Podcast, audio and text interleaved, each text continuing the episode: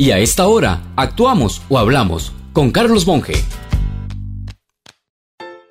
Si las noticias informan de la caída de un Boeing con cientos de pasajeros, todos nos asombramos y quedamos impactados. La reacción es inmediata. Pero cada semana nos informan de los asesinados por balaceras y femicidios en nuestro país y ya nadie se asombra cuando al final del año se acumulan más muertes que si se cayera un gigantesco avión como que lo pequeño día a día se nos vuelve usual y aceptable.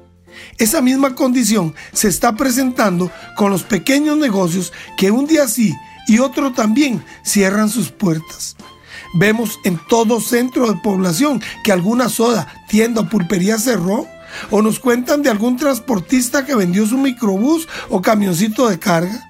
Nos hacen llegar anuncios con liquidaciones de muebles, implementos de gimnasios, casas que no pueden enfrentar los pagos de hipoteca y así por el estilo.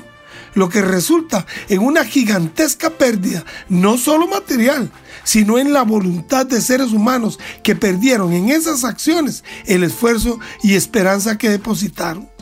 ¿Cómo reaccionaría usted si le dijeran que de la noche a la mañana el cantón central de su zona desapareció de un solo golpe y ya no queda más que el terreno vacío?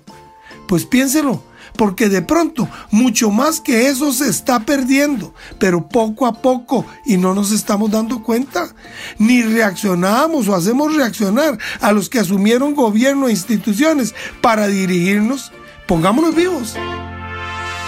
Si desea volver a escuchar este mensaje o compartirlo, encuéntrelo como Carlos Monge Consultoría en Spotify y Facebook.